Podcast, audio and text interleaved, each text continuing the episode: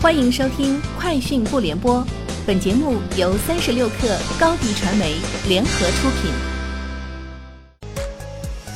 网罗新商业领域全天最热消息，欢迎收听《快讯不联播》。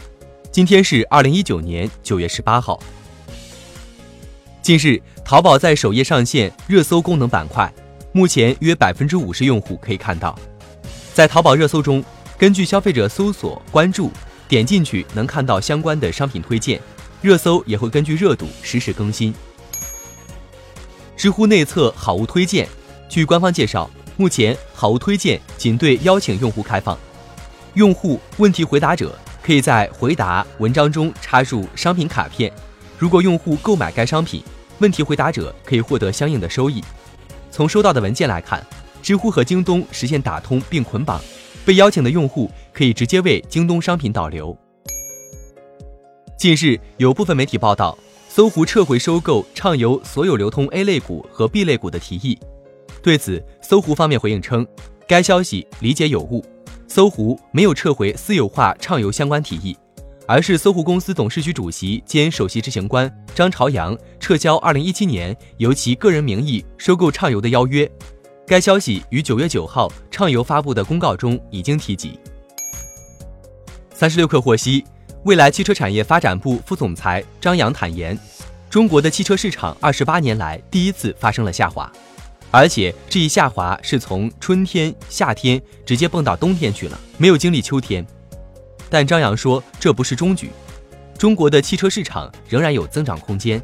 首先，中国千人汽车保有量不到二百。跟美国、欧洲有差距。其次，中国现在汽车保有量二点五亿，如果达到四亿的时候，假设每二十辆车淘汰换一辆新车，中国还有两千万辆往上的市场基盘。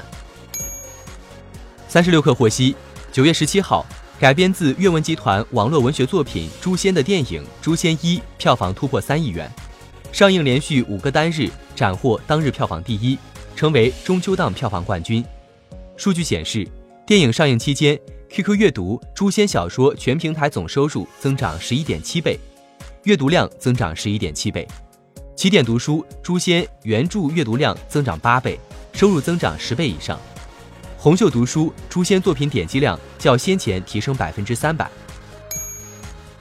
三十六氪获悉，滴滴出行网约车开放平台在武汉正式上线。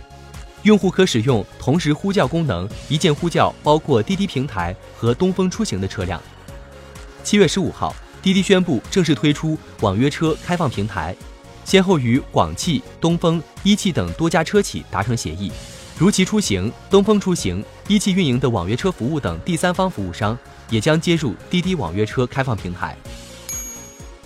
宜家于近期投资了两个新的太阳能发电厂。收购了分别位于美国犹他州和德克萨斯州的两个太阳能光伏项目百分之四十九的股权。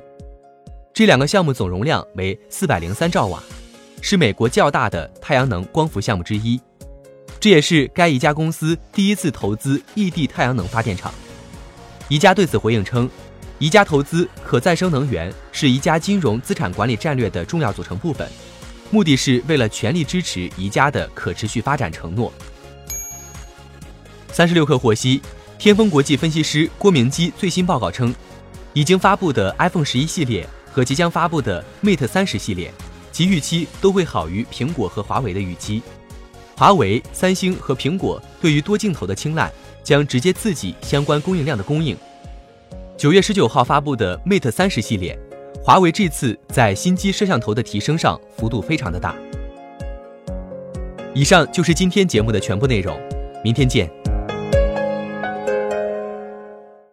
欢迎添加 baby 三十六克 b a b y 三六 k r 加入克星学院，每周一封独家商业内参，终身加入学习社群，聊风口谈创业，和上万课友一起成长进化。